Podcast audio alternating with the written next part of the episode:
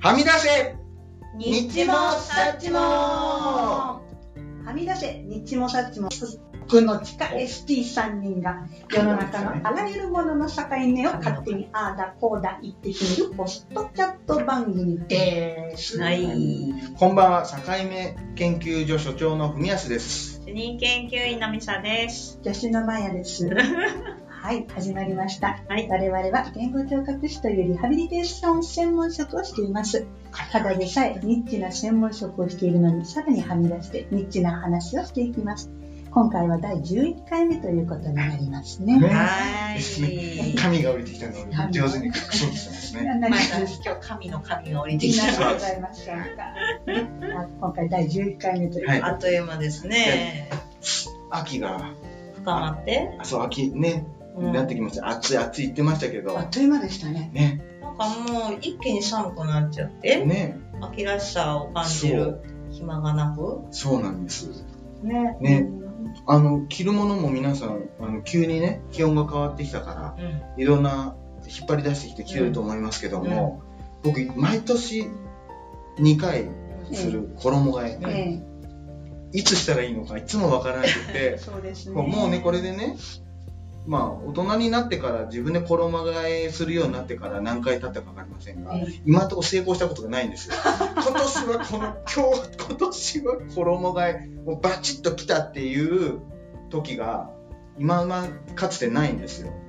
やっぱり遅れがちだよね。季節に。え僕ね、先走っちゃう方なんですよ。先走っちゃうのそ先に、じゃあ冬物に帰そっちゃう。う。今年で言うとう、んあ、暑くなってきたと思って、うんせっせこうセーター洗ってしまって、うん T シャツ出したんだけうどん、次の日寒いっていう。そう それが夏のはい。時ね。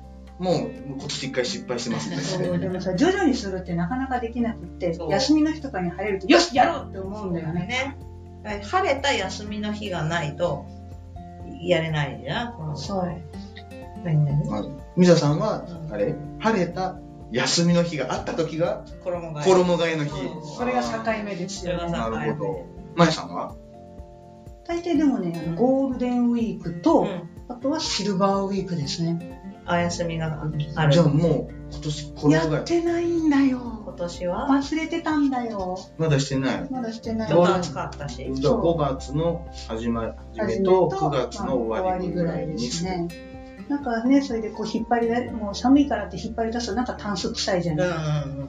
一回ちょっとねそう、風通したい。皆さんは、衣替えをどういうふうに決めているか、うんお便りをください。そうですね私のタイミンおグ。は待ちしておりい。ます。 ということで、お便りお待ちしてますということで、本日も最後までお楽しみください。ははーい。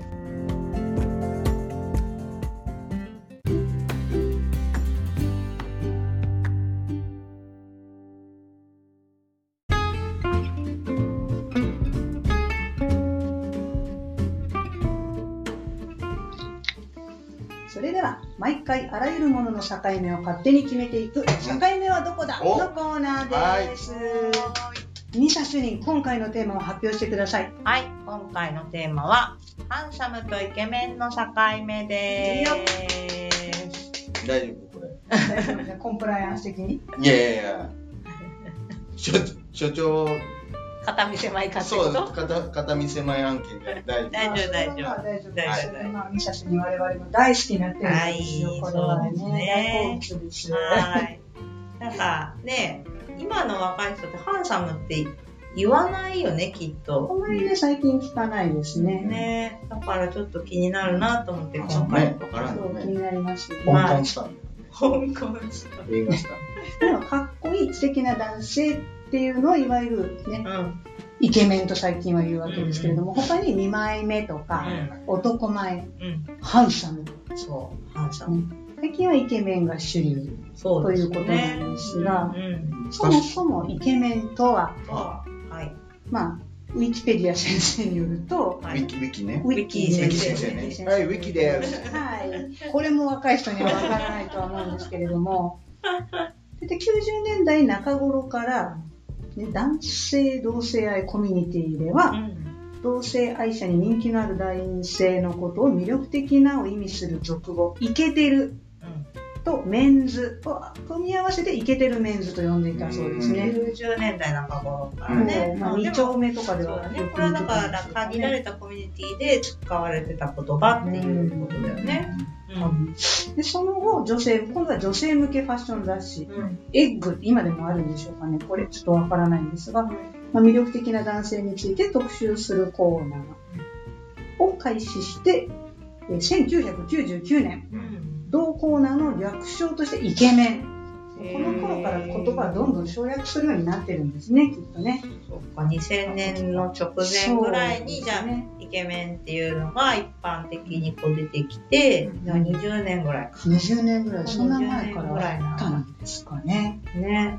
そうで現在では面の部分をつらうん。まあね、綿棒、綿用、顔面などの意味と、あとは、まあ、メンズの面、うん。男性をかけたものと解釈し、うん。顔が、あ、すら、うん面、面がイケてる男性を意味するという用語が一般的。なるほど。だから顔がいい人っていう意味なんね、そもそもは。まあ、そもそもはうね、ん。うんまあ、もう、本当私たちが子供の頃は、ハンサムって言ってましたよね。うん。ちょっと大人になるとさ、なんか醤油かおソースあがりありました言っね。てたよね。言ってだた、言かっらてそた。れがイケメンの前はそういう表現。その間の東とかねあーあらそうそう。醤油。醤油東は醤油か。ソース代表は誰ソースワオって言ったら、ソース小田裕二とか小田裕二とかそうだよ友ね。人裕裕二。二ね。裕二。裕二。いや、この、なんだろうね。なんで醤油側、ソース側ってなったんだろうね。別にね、濃い薄いっていうそこうとだね。ですよね、つまりこれはつね。まり、洋風和風っていうことなそのかうな。僕は濃いのでうんうんそうだ醤ね油かソースかあったらかん断然ソースなそんうですだよね。でもやっぱり少年隊の東に憧れてたから憧れちゃった。トシちゃんはトシちゃんは醤油マッチとトシちゃん世代はもう醤油ソースのちょっと前になっちゃうそもうんだねねそれはちょっとハンサムなのかな。ハンサムだね。なるほどね。でこの時期でも今出た少年隊の東山さんとか、うん小田裕二さんのことはイケメンとは言ってなかった言言っっててないなかったです。そんな言葉はなかった。でなも、ハンサムとも別に言ってないんですよね。かっこいい。そうでそこに気になる記述がありまして、1999年初代ビューネ君登場おー。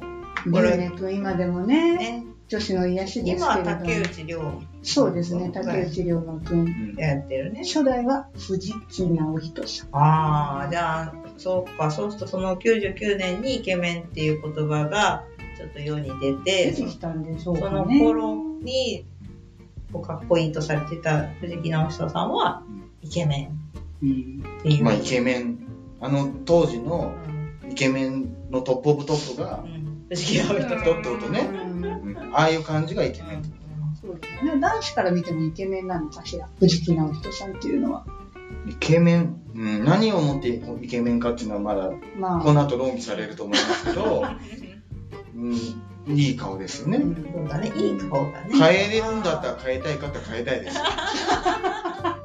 取り替えれるなら。 そうですそうね、だなるねほどね。うん取り替え変えていいよって言われたそらうだそうだね。ね、このぐらいからなんかこれイケまあ、ハンサムとかイケメンとかそういう男前っていうものがすごくお表舞台に出てきたような気がしますよね。そうだね。なんかそのさ、かっこいい人かっこいいって言って、ワーキャー言っていいっていう空気感。そうそうそう。もてはやそさうれそうそるう。。その見た目の良さを、こう、ちやほやして、楽しんでいいっていうんう。うん女子が自由になってきたのかしらね。そういうことねそういうことなのうんまあそういうもしかしたらそういうことをあの言うのが、うんまあ、はしたないっていうところから一個抜けてたっていう感じか、もそれはあるかもしれないですよかもしれないね。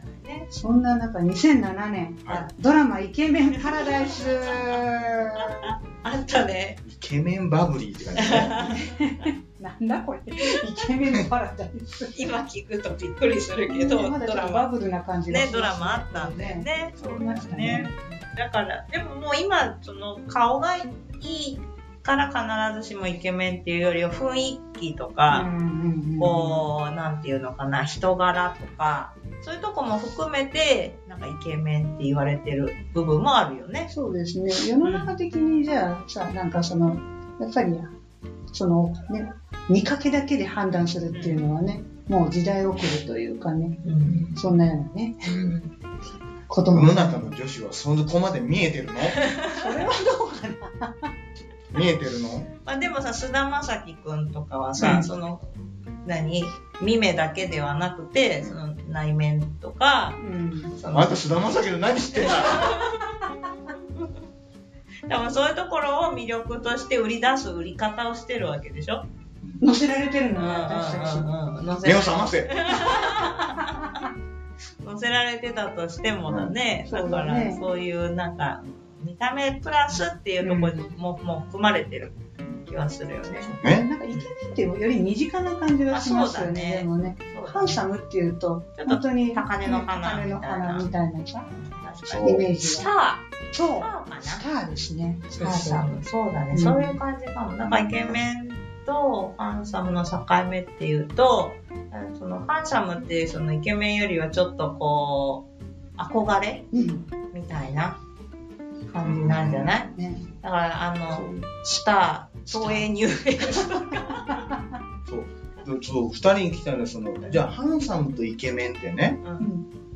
要素として何が違うのか、まあ、今スターっぽい、うん身近だっていうのもあったけど、他には何かあるんですか、なんかさ、ハン今のそのイケメンっていう人たちと、ハンサムって言われてた人たちと比べると、これなんか、彫りの深さとか さ、違わない堀うこの眉とまぶたの間の遊びが少ないこととかですん。なんかそのハンサムって言われてた時代って多分まだ欧米の憧れみたいなのもちょっとあって、そうそうそうそうそう、なんかその割と顔立ちのはっきりした、こう男前ここ目のまぶたのまぶたのくぼみくぼみがあるとか顔立ちがちょっと洋風とか私あれですよあの洗顔するとまぶたにあの残りますよ石鹸が彫りが深いからハンサムだハンね。サムだねハンサムの定義一つ考ハえンサたムだね。ねそうだね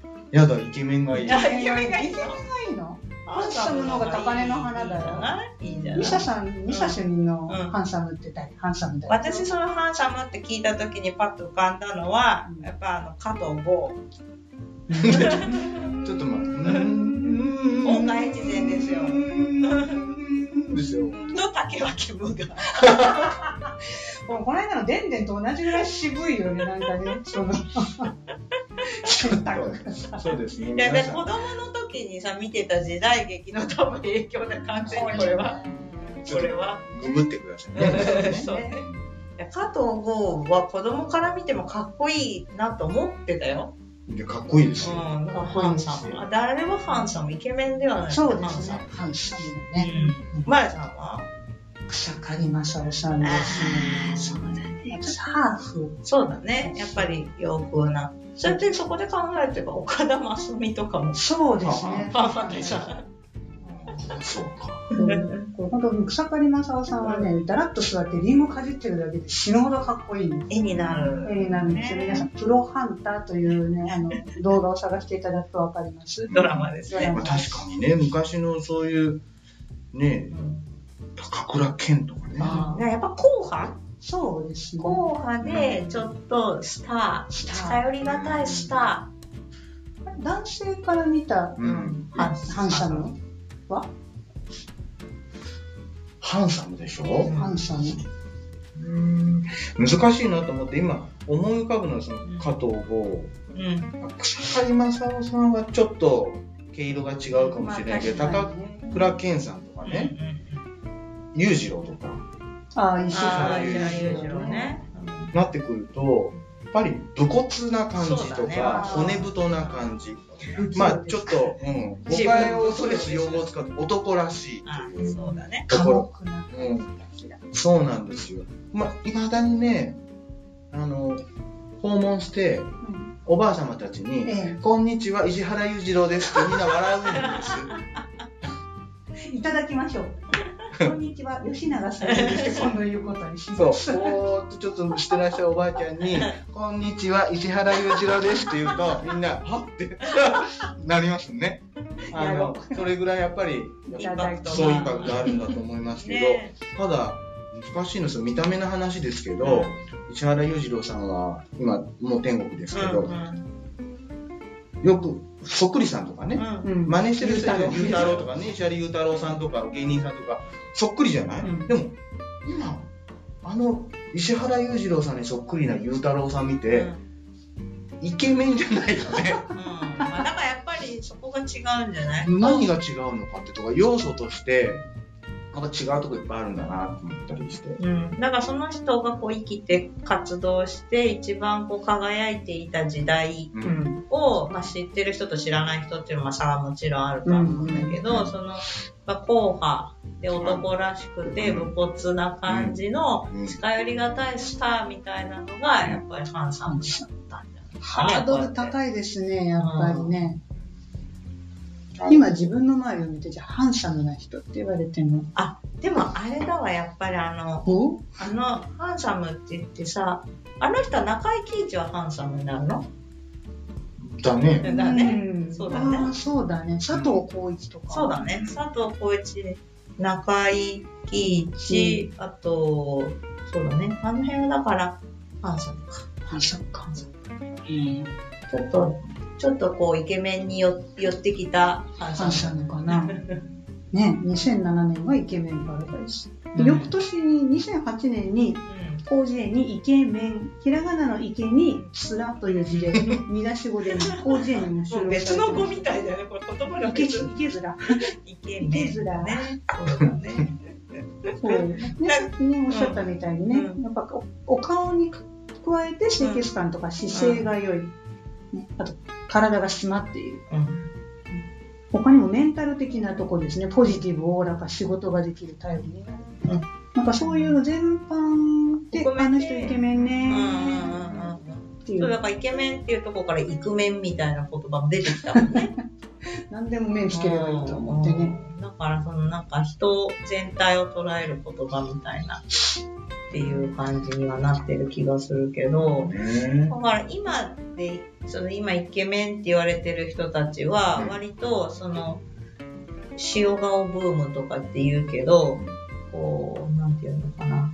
意味は麗しうんい、整ったお顔立ちはいっていうところ。綺麗そうそうそう。癖のないお顔が多いよね。うんうんうん癖がない。癖がね、なんだってやっぱりさ、裕次郎とか、癖が強いんじゃん。うんそうだよね。ジュノンボーイとか、そうだね。さらっさらっとしてる。そう、さらっとしてとるね。ねしてそう、だからそうやって考えると、そそのさ、こう、過渡期の人たちがいるわけじゃん。うんうんイケメン、その、ハンサムからイケメンへの過渡期の人たちっていうと、はいはいうん多分私たちが思い浮かべるのは、えっ、と、キムタクとか、永瀬智也とか、あんちゃん。あ福山雅治とか、うんあの辺の人たちは過渡期なのかな。そうだね90年代。そう僕もねその辺思い返してみて、うん例えば福山雅治とかうね、ん。まああんちゃんって言ったけど、うあの一つ屋根の下の時に福山雅治が出てきた時に、うんイケメンとは言わなかったもんね、うんまあ、最初は。なかったですね。ねで出てきた時はね、だけど多分イケメンと言われた時代を経てきてますよね多分うん。うんハンサムとは言ってないもんね。うんかっこいい。かっこいい。そうだね。トヨエツとかね。ドレスとかね。かかっこいいっていう感じですっこいいね。っていう感じだね。うんそうだよね。だからまあこの辺が境目っていうか、この時代的なものを考えるとちょうど境目。うん90年代から2000年うんぐらいにかけてに境目がどうもありそうな気はしますけどね。そうですね。興味本位でちょっと聞きますけど、はいはい。えっと、ハンサムとイケメンを両方見てきてる2人は、え今、ハンサムとイケメンどっちがいいですかまあでもその好感度って言ったらイケメンなんじゃないの今の時代だえとそうですね。やっぱりハンサム違うのよ、高2い人に聞いてるの よ。どうなのうーん。イケメンかな。イケメンかな。やっぱり気配りとか、そうですそういうのも含めてのイケメンなわけでしょ。うん私たちマイナーチェンジが必要なんですね。なんかね、なかなかそうね、女子はあんまりさ、う美人とかさうん、綺麗可愛いとか言うけど、うんいわゆるこういう時代に即したような言葉がないですね。ん。 そうあでんすまりないね。うんうん、確かにね。なんか、そうだね。男の人に対してっていうことの多い。ハンサムっていうような、に該当するような言葉がないですね。そうですね。うん、確かそれに。はなんでだろうね。なんでだろう。ハンサムは英語ですよね。うん、うん。そうそうそう。だから、うーん、難しいね。境目、所長がこう、境目をどう決めるのかっていうか。うん。ところがはありますけい。どうん、うん。うん、ハンサムっていうイケメン。なんとなくまとまってきました、うんうん。うん。なんかハまあいンサつムでもまとまります。さすがですね。 ハンサムはなんかあれですよ語源は意外に軽い感じで、手頃なとか扱いやすいっっていうような語源みたいですよ。語源はそうでもちょっと今二人話した感じとは真逆と言っていいかもしれないよね。まあ、でも一番見栄えが良いというね、意味もあるみたいですけど。日本語でこう捉えられてるハンサムっていうのはまあかなり広い意味でそうですね。捉えられてる気がしますけどね。どうする境目もはい決め,、決めちゃうどうぞどうほぞ。ら、お決まったようでございますよ。はらしい。うんい。まやかんじゃあ、それでは、今回のテーマ、ハンサムとイケメンの境目を所長、よろしくお願いします。はい。ハンサムとイケメンの境目は、 ダダン。アスナロ白書。おー、アスナ。だけおをおって言ったけど、ちょっと意味がわからないでしょ。じゃあの、確かにね、途中ミサ主任が言ったみたいに、うんおそらく木村拓哉さんっていう存在が、多お分、良くも悪くも境目のキーポイントだと思うんです。ー冷たかはい。あいれ、アや、スナロって何年1990年、3年か4年ぐらいだと思います。んで、で、イケメンとハンサムの違いの要素を2人の話聞いてて、こう、男らしいとか武骨だとか、うんいい男の条件っていうものは、やっぱりドラマとかそういったもので描かれている話なんですけど、ちょっとね、考えてみて、それまでのね、やっぱね、トレンディードラマもそうだけど、うん割と強い男、うんしっかりした男っていうものを主役として描いてきてたんだけど、アスナル白書のさ、木村拓哉って、ちょっと眼鏡かけて、うんあやさ男ね、そうですね。ね、ちょっと優柔不普段で、でもあれ、人気になったでしょ。あうっんた。ああいう、僕見て思った。あんな男どこがいいの って。あれ、鳥出くんだったとねにかく。筒井道隆だった。あ、そうあ半沢で活躍してましたけどね。そう。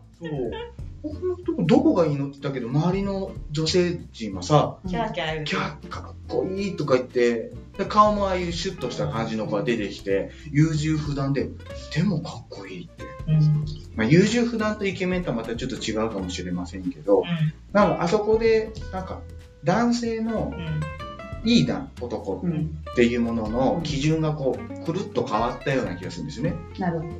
そっからまたね今のイクメンとか、うん。そういうね、うん。男らしさじゃなくて、そうですステレオタイプな、そう。うんなんか柔軟性のあるね。をちょっとね、二人の話聞いてて、そのドラマのあー思い出して、境目にしてみました。なるほどね。はい。い。だからまあ、いい、なんていうか、象徴するのはやっぱキムタクさんの、こう、演じてきた役とか、うんん。そういうところも関係してるのかもしれないよね。はいうん。キムタクの影響甚大なんですね。人体ですね。 40代男性はね、良くも悪くも絶対影響を受けてます。 そうなんだ。そうだね。そうだね。キムタクと福山雅治だったらどっちなんでしょうね。ちょっと時代ずれてるいや、そんなことないけど、あの、アンアンの抱かれたい男、あ常連といえばその二人でしょ。圧倒的にでも露出が違うもんね。あ二ー人のね、露そ出のうだね仕方と多さが違うので、木村さんはもう本当に、なんて言うんですか、象徴として、うん。象徴象徴象徴とししてて。るみたいですけど。まあ、アイドルだしね。そう。福山さんはアイドルではないもんね。そうだね。だっておばあちゃんたちもキムタクは知ってるもんね。そうなんです福山雅治は知らん人多いよ、やっぱり。そう訪問してね、うん石原裕次郎が通用しない時に ね「こんにちは木村拓哉です」って言うと、うん これも「えっ!」ってなるなるなるいや、なんか普通に認知度が高いようんね。確か裕に。 次郎の次は木村拓哉ですすごいね、キムタクそっれて。そう認知度はね圧倒的そうこれからそういう世代通してこんだけ認知度があるうん芸能人ってもう出てこないそうかもしれない。いくら菅田将暉って言ったって、高齢者の人知はらないもわんからね。そうだよね。子供でもキムタクは知ってるもんねそうだよね。子供はお兄ちゃんは知ってるけど、菅田将暉は知らなかったです。ね。ちょうどじゃあ、スナロ白書ぐらいの時から少しずつうん境目がはいあったのかなという仮説。勝手 に勝手に何度も言いますけど勝手ですから勝手に決めてます勝手な境目コーナーですかはらい。ね。今回も見事に着地いたしま素し晴た。らしい。はい。次はどんな境目を決めるのでしょうかこのバスティン番組は皆様からのお便りをお待ちしておりますはい。メールの宛先は、さかいめ .st.gmail.com。さかいめの綴りは、アルファベット小文字で、sakaime.st.gmail.com です。えー皆さんも、えーちょっとかん3人に決めてほしいなと思う境目だとか、えーゲストに呼んでほしい方や、えー前回好評でした。勝手にキャスティ ングありましたけども、キャスティングしてもらいたいドラマとかね、えー何でもいいので募集しております。ああとオープニングで話した衣替えについて 知りたい知りたい皆さんの、えーご意見や、えーご感想をお待ちしております。境目はどこだのコーナーでした次回もお楽しみに楽しみに。